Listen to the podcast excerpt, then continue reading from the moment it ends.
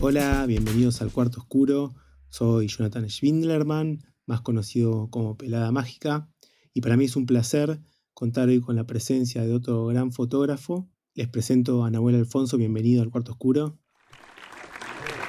Hola Jonathan, ¿cómo estás? Gracias por la invitación. No, gracias a vos por tomarte el tiempo de tener esta charla y darnos la posibilidad de conocerte un poco más, tu historia y tu trabajo. Antes de comenzar con las preguntas, quería contarles un poco a, la audiencia cómo lo conocí a Nahuel, que ya no nos conocemos personalmente, pero, pero bueno, lo conocí a través de una, foto de él. Esto fue el año pasado, cuando estaba en una de mis clases habituales con Alberto Natán, y estábamos revisando algunos fotolibros de su biblioteca, y me muestra un libro titulado PH15, en el cual empiezo a ver fotos que, que me encantan y me empieza a contar un poco la historia de cómo de cómo surge este PH15. Eh, me enamoré del, proyecto y de las fotos y lo primero que hice fue ir y comprarme mi propia copia. Eh, les cuento que PH15 es una fundación que fue creada por fotógrafos que les enseñaban y les enseñan eh, a chicos, adolescentes en situación de vulnerabilidad fotografía. Comenzó en, allá por el año 2000 en Ciudad Oculta y fue creciendo a través de los años llegando a otros lugares, tanto de Buenos Aires, otras provincias y hasta otros países también. El libro que, compré es un libro que recopila 15 eh, años de las fotos de los chicos de los talleres y entre todas estas fotos vi una foto que me encantó, que me enamoró, que es de dos chicos con un paraguas caminando en un, en un pasillo inundado y esta foto eh, es de Nahuel Alfonso justo hace poco estaba charlando con Alberto y me decía, bueno, ¿por qué no, no le escribís a Nahuel y le, haces una entrevista? Y dije, claro, ¿cómo no? Si, si, me encanta la foto que hizo y a partir de ahí también conocí otros de sus proyectos que están en su página, que después voy a dejar abajo en la descripción. Así que esa es un poco la historia. Y para comenzar, Nahuel, te quería preguntar, bueno, ¿cómo fue tu infancia y cómo llegó PH15 a tu vida? Y si esta foto que, de la que hablamos, que creo que si no me equivoco fue tu primer foto, eh, si fue tu primer contacto con el arte o si ya habías tenido otro contacto. Em, bueno, te, cuento un poquito desde, el principio, como para que se entienda cómo llego a, construir la, mirada. Em, yo nací en el, en, el 87, en el conurbano, en el municipio de Moreno, en una clínica que ahora es, em, donde ahora es la maternidad Estela de Carlotto. Ahí nací, antes era una clínica de parto respetado y bueno, igual ya me estoy yendo por las ramas, pero vos frename cuando, cuando me vaya mucho. Bueno, mi, barrio es, eh, quedaba cerca de, lo que es la quinta de, Maradona, eh, ahí en, en Moreno, pero como de la ruta para el lado donde vivía yo era una, una cuadra que ahí estaba mi casa y era como una de las zonas más lindas que em, también estaba como rodeado de, zonas como más vulnerables. Y, mm, yo estaba ubicado eh, en esa zona porque eh, mi abuela y mi abuelo, eh, mi abuelo era un trabajador del puerto y, y llegó a tener como un buen estatus, compraron esa casa y criaron a sus hijas ahí y bueno, y después yo viví con mi mamá y mi abuela pero después mi abuelo murió y la familia empezó a tener una crisis económica muy fuerte, seguidos a, la, a las crisis de, los 90, ¿no? Del, del, 2001 y demás, como que se vino, se vino a picada como todo el estatus económico de la familia y, el, y, el, barrio también, como que se sintió mucho la, la, la pobreza la crisis, claro. Entonces, em, yo crecí con sin televisión, por ejemplo, con un tocadiscos y sí un televisorcito blanco y negro, que era lo, único que teníamos, pero tenía, por ejemplo, pisos de mármol y parqué por toda la casa y era un caserón inmenso con ventanales impresionantes que, que, se iba desmejorando la casa, ¿no? Como que tenía goteras. Entonces, yo era como el cheto de, de, mis compañeros, ¿viste? Porque tenía una casa gigante, pero eh, estábamos en la línea de pobreza por debajo. Mi abuela era jubilada, mi abuelo ya había fallecido antes que, yo hubiese nacido, y mi mamá eh, estudiando el magisterio para ser maestra. Entonces, lo, mm, agradezco mucho es esa parte de, la vulnerabilidad y de la crisis económica que me hizo no tener televisión, entonces me pegó por otro lado, ¿viste? como, ah, como, mi vieja estudiaba al magisterio eh, y no nos podía comprar juguetes y nada de eso, eh, nos, se endeudaba mucho con libros, enciclopedias y demás. Entonces, en, casa había muchos libros de poesía, de enciclopedia, matemática, em, no sé, prehistoria, historia antigua y modernidad y todo eso. Entonces a, mí me pegó eh, absorber información desde ahí. Entonces me iba, me iba muy bien en la escuela em, y mis compañeros no tenían el acceso que yo tenía a esa información. Entonces, como que yo era el cerebro del grupo y, al mismo tiempo estaba medio solo, porque mi vieja laburaba todo el día. Mi vieja, esto, acotación al margen, era, ella, trabajó como empleada doméstica de Galtieri. Hoy que es un día como para memorar, para hacer memoria. Le contamos a la gente que estamos, estamos grabando un 24 de marzo. Sí, y alguna vez me, me, ha contado algunas de alguna historia de, al respecto de eso. Pero bueno, em, como mi vieja trabajaba, mi abuela mucho no estaba, mis hermanas iban al colegio y yo tenía cuatro horas solo. Así iba, estaba en la calle con mis amigos y hacíamos de todo. Y un poco me crié en, eh, con esa biblioteca, con, con, todas esas enciclopedias y otro poco en la calle con mis amigos. Entonces eh, ahí fue como, como no sé, yo era muy intuitivo, pero al mismo tiempo era muy, muy nerd. Entonces me manejaba, me manejaba mucho con, con, esto de, de cranear las aventuras que íbamos a tener todos, todos nosotros. Teníamos un grupo de, de, cuatro amigos que éramos terribles. Imagínate que mi mejor amigo era Ariel, que era el conejo. Después estaba Cristian, que terminó preso por robo de auto. Después estaba Matías, que era, eh, la última vez que lo vi estaba, estaba como hecho pelota y estaba vendiendo eh, en el tren San Martín. Em, después estaba el Chala, imagínate, tenemos 11 años, le decíamos el Chala. y después estaba yo. Entonces, nada, salíamos por ahí, hacíamos de todo. Yo organizaba todas las travesuras que, que eran, si te pones a analizar, desde la perspectiva de, hoy, era como recontra lleno de violencia alrededor, ¿viste? Como que, no sé, antes, eh, por ejemplo, nosotros íbamos a comprar un supermercado y no había cámaras, estaban los espejos, ¿te acordás? Esos espejos redondos. Sí, sí, sí, total, sí, sí. Entonces, no sé, comprábamos un kilo de pan y nos llevábamos un millón de cosas y nos íbamos a comer, nos rateábamos. Y hacíamos todo eso con 10, 11 eh, años, 12. 13.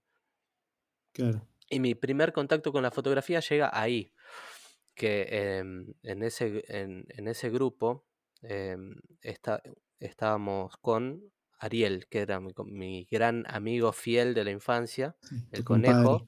Mi, claro, el conejo, y encima a mí me decían gatito, porque tengo un ojo de distinto color. Entonces, no sé por qué me decían gatito, como ojo de gato. entonces, eh, había, ¿te acordás de esas camaritas que eran largas, 110? Sí. Bueno, que se usaban para los cumpleaños y demás. Entonces, En, casa había uno de esos con el rollo cargado, ¿viste? Y yo había visto que estaba recién cargado ese rollo. Entonces le saqué la cámara a mi vieja y le, le dije a, Ariel, che, mm, em, vamos a bajarle los pantalones a la gente en la calle Y le hacemos una foto y salimos corriendo. A, todo esto te digo, teníamos 12 años. Claro. Entonces hicimos un montón de fotos. Eh, y yo, a ver cuánto tenía, ah, tipo 22, 23 años, me llama mi vieja y me dice, revelé un rollo que pensé que era del cumpleaños de tu hermana y Ay, no te puedo creer, y apareció en la foto de la gente. Y apareció, sí, sí, no, tremendo. Y se lo veía a Ariel corriendo eh, un pibe con los pantalones bajos, Ariel corriendo y, yo haciendo las fotos, ¿viste?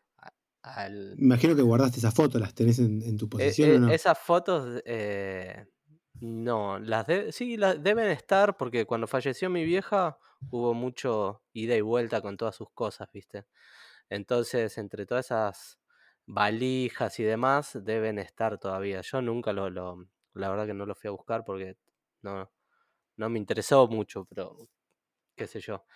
Entonces ese fue mi primer acercamiento a la fotografía y esta foto, la que vos haces referencia, que es la de los nenes con, el paraguas en el pasillo inundado en Ciudad Oculta, la hice a los 20 años, o en el 2008 me parece, 2007, 2008. Muy loco. Em, yo había entrado a PH15 cuando todavía no era PH15. Yo ya me había ido de Moreno, me había ido de San Miguel, había repetido y, le dije a mi abuela de Ciudad Oculta si podía vivir con ella. Entonces pedí el pase, busqué, en realidad busqué un centro comunitario que, me, que, me ayude, viste, a encontrar una vacante. Me encontraron la vacante y como Em, el centro comunitario, digamos, se encarga de darle el apoyo primario a los pibes que lo necesitan y después tratan de retenerte con talleres, ¿no? Como para que no estés en la calle y demás. Entonces me consiguieron la vacante y me dijeron, che, hay un montón de talleres que van a empezar, no sé, ¿querés estar en alguno? Hay uno de fotografía que se llama Taller Oculto y ahora empezaron acá. Y ahí estábamos con Juanjo, mi primo, que estaba en la misma situación que yo. Llamamos a su hermano y a su hermana y fuimos. Y fue como el principio de lo que después se llamaría PH15. después ellos siguieron y yo me fui, no, no, no me llevaba bien con el, con el director, em, que era Martín Rosenthal. Y yo era un pibito, tenía 15 años recién cumplido, entonces un poquito que mandé a la mierda a todo, era muy rebelde y me fui. Y creo que hice 10, 12 rollos, una cosa así. Mis primos continuaron y, fue eh, increíble todo lo que hicieron, expusieron en todos lados, viajaron, ¿viste? Yo veía las fotos y yo venía con esto de, de, buscar alguna disciplina artística, alguna herramienta desde, desde chiquito, ¿viste? Con la literatura, con la guitarra, con el dibujo, el baile, iba buscando. Y ya, bueno, ya estaba, ya había terminado la secundaria ya me había ido de Ciudad Oculta y ahí me dicen que había una vacante en, un taller de PH15 que se abría en Boulogne, eh, en Becar, en Becar. Entonces, bueno, fui ahí, se cerró y me trasladaron al taller de Ciudad Oculta, así que ahí volví en el 2007, terminé la escuela en el 2005 y en el 2007 eh, volví y arranqué del rollo 11, 12 como continuando y a los pocos meses hice esta foto, que fue un sábado, y los talleres de fotografía de PH eran los sábados, de 10 a 1. Entonces yo viajaba del conurbano, ahí estaba viendo en Malvinas Argentinas. Viajaba del conurbano, me despertaba tipo a las 7, salía a las 8, llegaba a las 10 eh, y teníamos 3 horas de, de, clase. A la 1 salía y me iba a Ciudad Oculta a la casa de mi abuela. Y a veces me quedaba todo el fin de semana y a veces me volvía. Y como ese, ese día me habían dado la, la cámara, eh, perdón, el nuevo rollo. Sí. Y lo puse ahí y era, como era un día de tormenta, entonces me quedé, como no daba para viajar dos horas con toda esta lluvia. Estaba ahí en el, en el primer piso de la casa de mi abuela con mis primos. En un momento quedé solo, porque también, viste, la fotografía es eh, de rollo es como que te quedás, esperás, contemplás, viste, percibís y manejás instinto y... sí, tiene mucho de paciencia y esperar. Claro. El momento justo. Claro, entonces, em, imagínate, era un día de lluvia, fin de semana de lluvia como hoy. Y lo primero, lo primero que sentí fue el olor de las tortas fritas lo cual me hacía acordar a las tortas fritas de mi abuela, viste, en los días de lluvia, de la infancia, eh, de cuando estaba con Ariel, viste, en, Moreno, todo eso. Después eh, vi una señora que iba a comprar pan y leche esto habrá sido como las 3, 4, 5, ponele más o menos. Entonces era como la hora de la merienda. Y veía a la gente que, que no salía, pero los que salían iban a comprar algo como para... De hecho iban a la casa de, mi abuela, que hay un almacén ahí. Entonces eh, venía viendo y sintiendo todo eso que me remontaba directamente a, la, a mi infancia en Moreno. Y cuando veo el pasillo me quedo, y es, eh, el pasillo inundado, ¿no? Me quedo y espero. Y ahí es como que empiezo a sentir un montón de cosas que me llevaban al pasado. Y esto, me gustó también esto del pasillo inundado como, como Venecia, ¿no? Como, como una cosa bella, que obviamente no había cloacas eh, ni nada y se inundaba todo. Entonces, o sea, era bello y al, mismo tiempo era, era un bardo.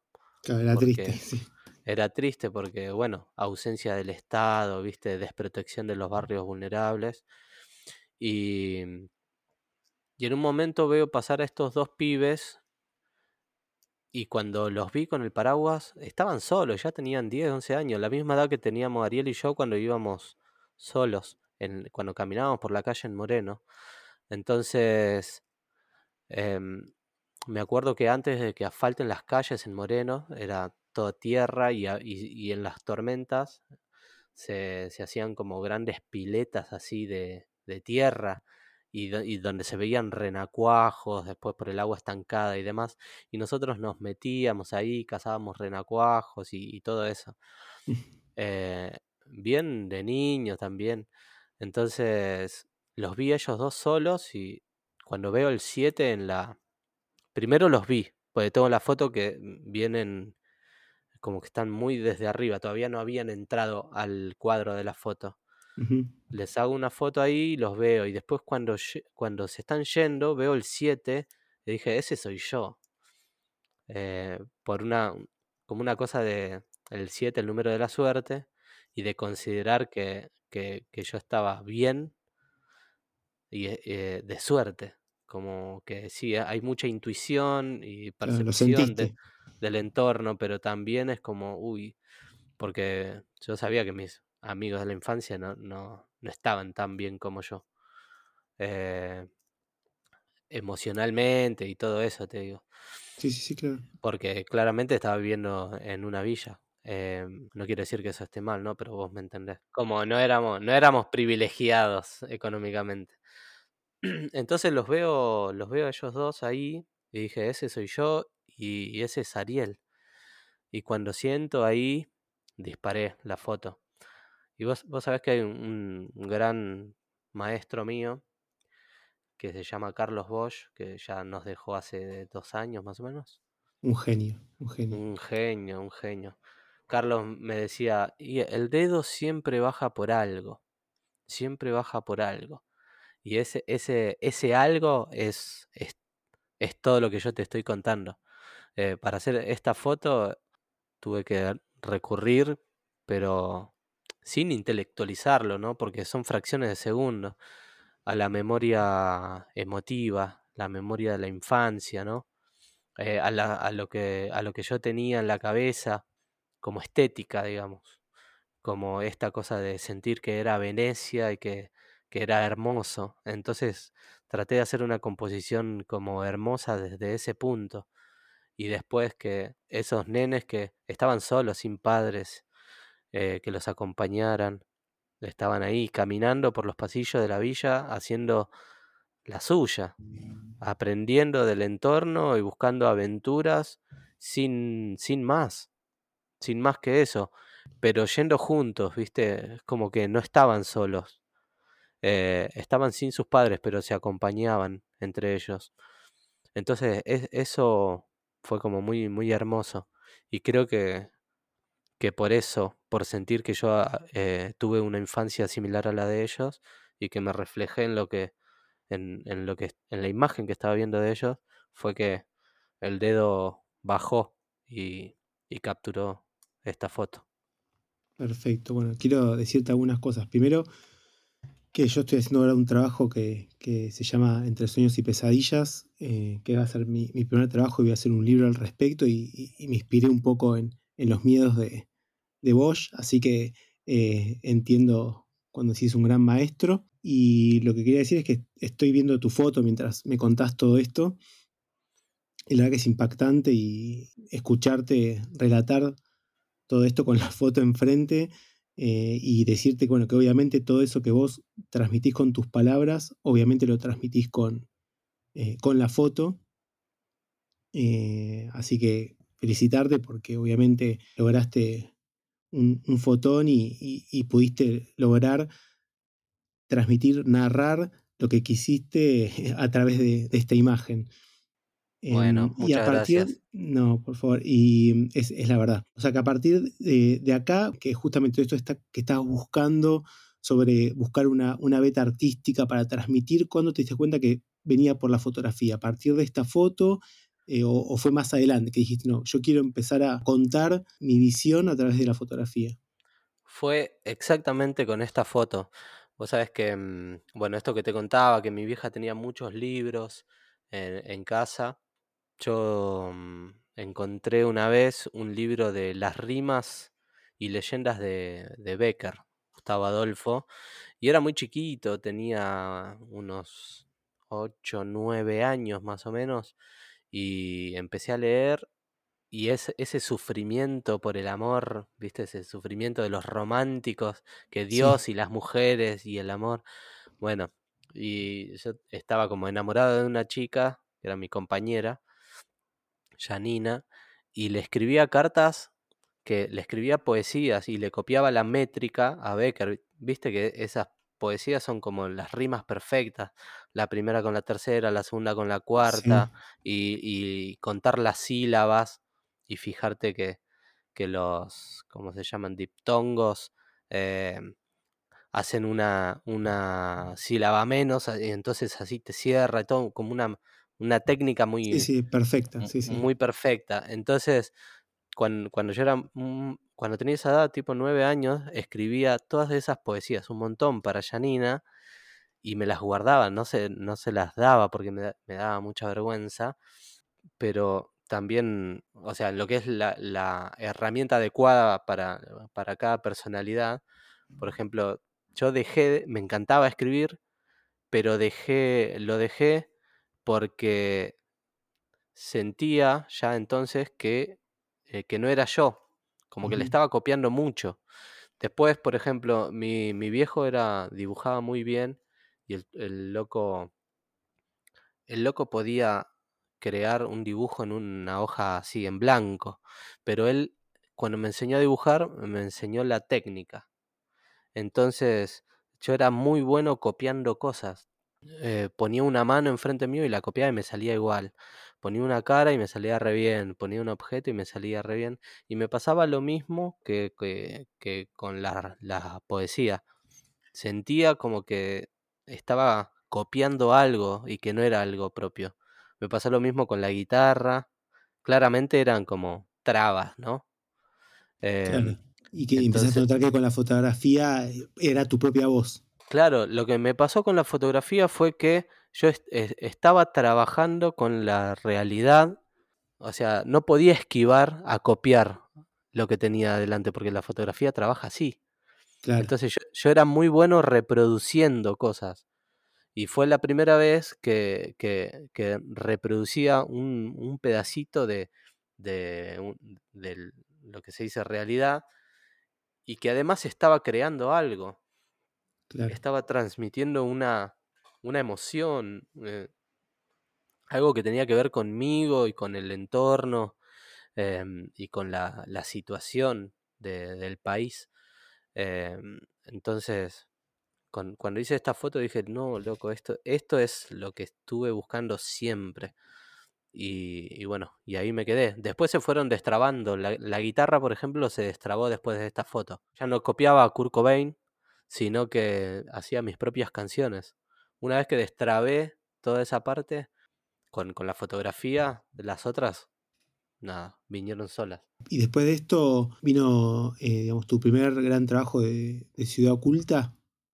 Sí, esto fue en el 2007. Yo esta, esta, foto la incluyo en el trabajo de Ciudad Oculta porque eh, es la única que es analógica. Em, Ciudad Oculta es todo digital y es del 2010 al 2016. Y la, puse por todo, por todo esto, ¿no? Porque... Eh, ¿Cómo significaba para vos?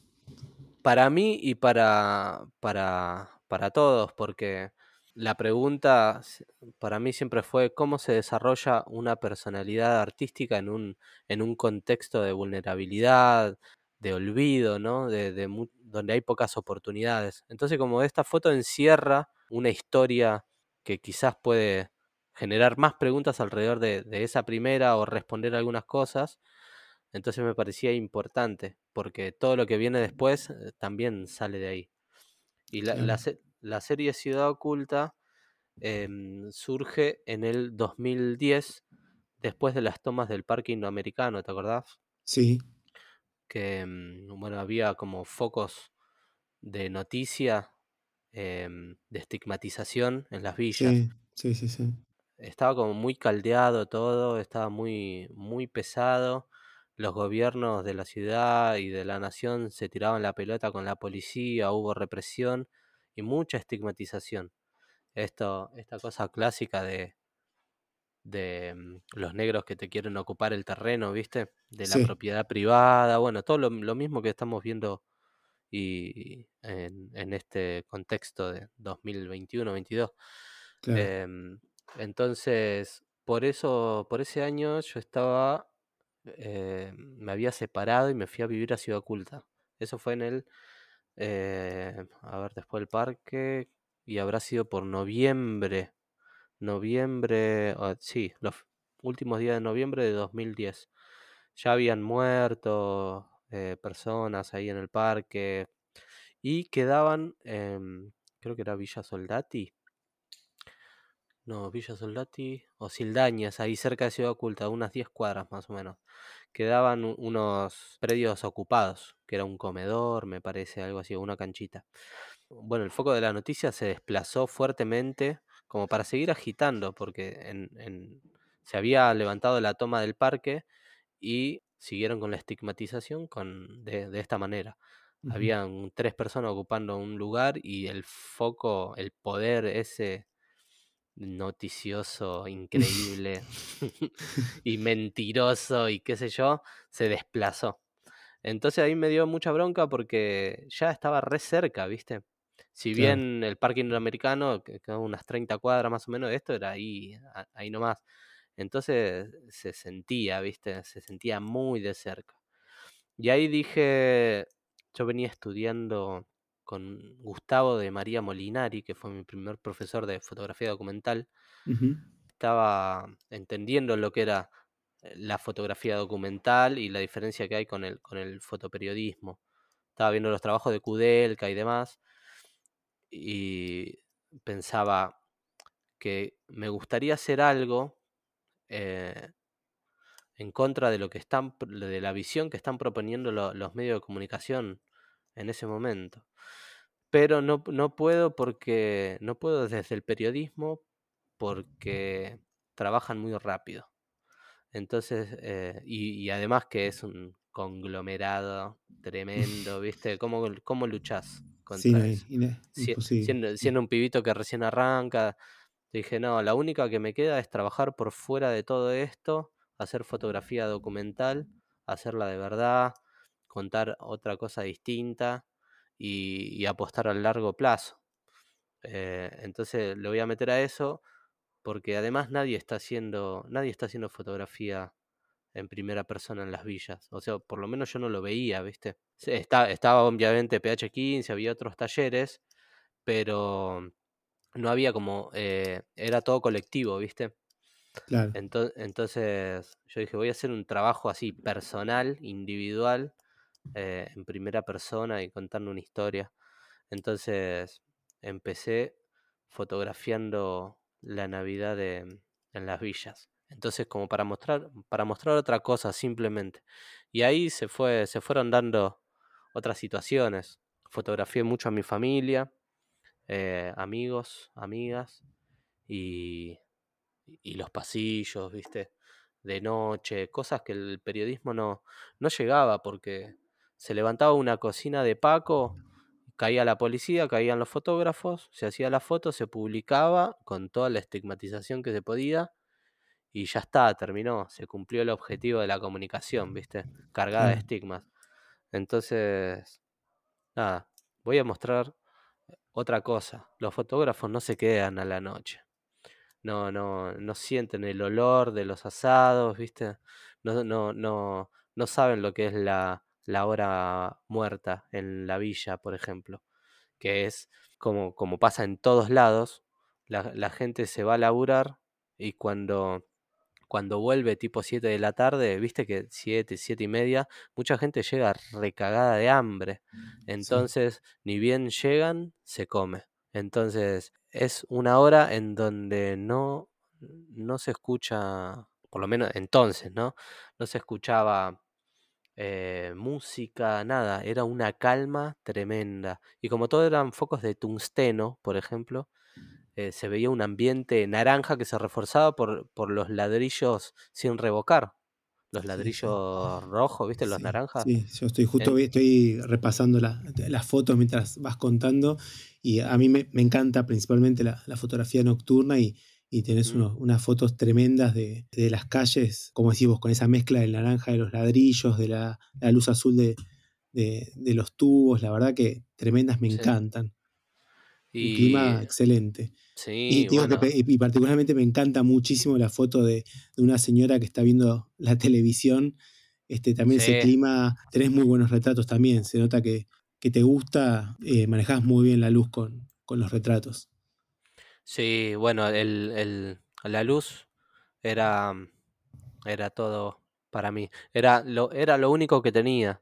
Vos sabés que yo lo conocí a Carlos en el, en el 2010 y Carlos me dio una, una cámara digital con, con la que yo hice todo este trabajo. Y era, era muy loco porque me dijo, esta cámara estuvo en Afganistán, tomá, eh, vas a hacer fotos repiola con esto. Y vos sabés que en, en, en el 2010 nadie tenía una cámara full frame, ni los fotoperiodistas. Claro. No, tenían eh, cámaras como de ráfaga, ¿viste? Que eran las más, la formato crop, que te tiraban ráfaga más. Sí, sí, la APS-C, sí. La APS-C, eh, que tenía una ráfaga más rápida y como usaban mucho eso, y además estaban carísimas, y Carlos tenía dos, y me dio la 5D, eh, la Canon 5D, la primera, y me dio un, un lente un anillo conversor de Nikon a Canon y yo tenía un lente 35 de, 70 de, Nikon. Sí. Em, y se lo puse ahí. Y toda esta serie está hecha con, con un 28 de Nikon y con un, el 3570S. Que era un lentazo, ¿viste? Eh, que era 2.8, qué sé yo. Carlito me dio como esa posibilidad. Y vos sabés que hablábamos mucho de, de, de cómo yo fotografiaba, de la iluminación que, que usaba en los retratos. Y esta particularmente, la que vos decías de la señora viendo la televisión, es mi, mm, ella es mi abuela y esa es la, la casa donde, donde yo hice toda la escuela, digamos. Mi abuela era una de esas personas que puteaba a Cristina, viste, que decía, uh, otra vez la yegua en la tele. sí. Decía, uh, la yegua, la yegua. Y por ahí aparecía Nelson Castro y, y se cagaba de risa, viste. Y se ponía en pedo y puteaba y se reía, qué sé yo. Y ese día la vi tan, tan compenetrada, porque viste que no, en la foto ella no está recostada en esa mecedora, sino que está como... Como tirada hacia adelante, sí. Como tirada hacia adelante. Y los pies... De escribir la foto como porque si no, no, se va a entender, ¿no? Es, un, es una señora que está en el lado izquierdo de la foto, sentada en una mecedora, y en el lado opuesto en el medio no hay nada, en el lado opuesto hay una televisión que está un poquito más arriba, tirando un destello de luz tremendo. Si vos le mirás los pies a mi abuela, eh, no están, flotando. Está flotando. Entonces yo decía, estás levitando con la con TN, boludo. Eh, la vieja está, pero re compenetrada. Entonces le hice la foto así, como con Carlos. Yo le decía, che, Carlos, ¿qué onda Foucault? ¿Viste, Carlos? Me, me hablaba mucho de, de, de, filosofía, de historia del arte, qué sé yo. Entonces tenía más o menos algunos conceptos ahí como de el poder pastoral, de cómo baja la noticia, viste, a través de cómo bajan la línea, a través de la televisión y llega como a, los a los corderitos, ¿no? Y los corderitos siguen, como el poder pastoral. Entonces yo Cuando, la vi a mi abuela decía, el, esto es el poder pastoral en una foto. Tremendo, sí, sí, parece, sí, sí, tu abuela parece estar hipnotizada por ese destello de luz, ¿no? Que no se ve, o sea, se ve luz nada más, pero bueno, pero parece como que está dentro de, esa televisión. Claro, al mismo tiempo, ¿te acordás la canción de, de Divididos que dice sí, Cíclope de cristal, devora ambición? Bueno, eso, también lo tenía en la cabeza. Y es como parte de lo mismo.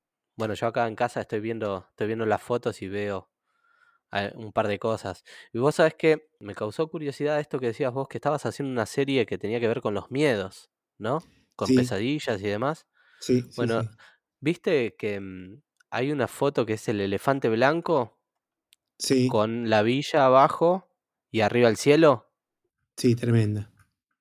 Eso es una pesadilla. Eso es una, una, una pesadilla que tuve durante siete, ocho años más o menos. Cada, cada vez que, que, yo tenía un problema económico, decía, bueno, me voy a vivir a Ciudad Oculta un, un, tiempo, no, y ahí ahorrás, ¿viste? Porque como no pagas la luz, no pagas esto, ahorrás. Entonces ahorro un poco, me estabilizo y, y arranco. Y estaba todo bien porque yo crecí en esa casa también. Y de alguna manera era, era mi casa siempre me hicieron ver eso, como tenés tu pieza y todo. Pero al mismo tiempo me había ido por algo, ¿viste? No porque la villa sea chota, sino por, por cuestiones más, más personales que tienen que ver como encarrilarse con, con un par de cosas y, tener, para decirlo sin, sin ningún tipo de tapujos, para zafar un poco de, de las drogas, ¿viste? Y todo eso que, que lo tenés muy a mano. Entonces, cada vez que yo iba a volver, pensaba en volver para estabilizarme, tenía una pesadilla en donde corría por todos los techos de Ciudad Oculta con algo que, que me perseguía y que cuando me estaba por, por atrapar, yo saltaba, medio que volaba. Acordate que yo soy de la época de Dragon Ball Z también, crecimos con eso estaba viendo un poco de Dragon Ball Super y me acordaba de, justamente, ya que le decís, me acordaba de, mis viejas épocas en Magic Kids viendo Dragon Ball. Claro, claro. Bueno, entonces era muy así, correr, ta, ta, ta, ta, ta, y después saltar, saltar y tipo volar hacia arriba.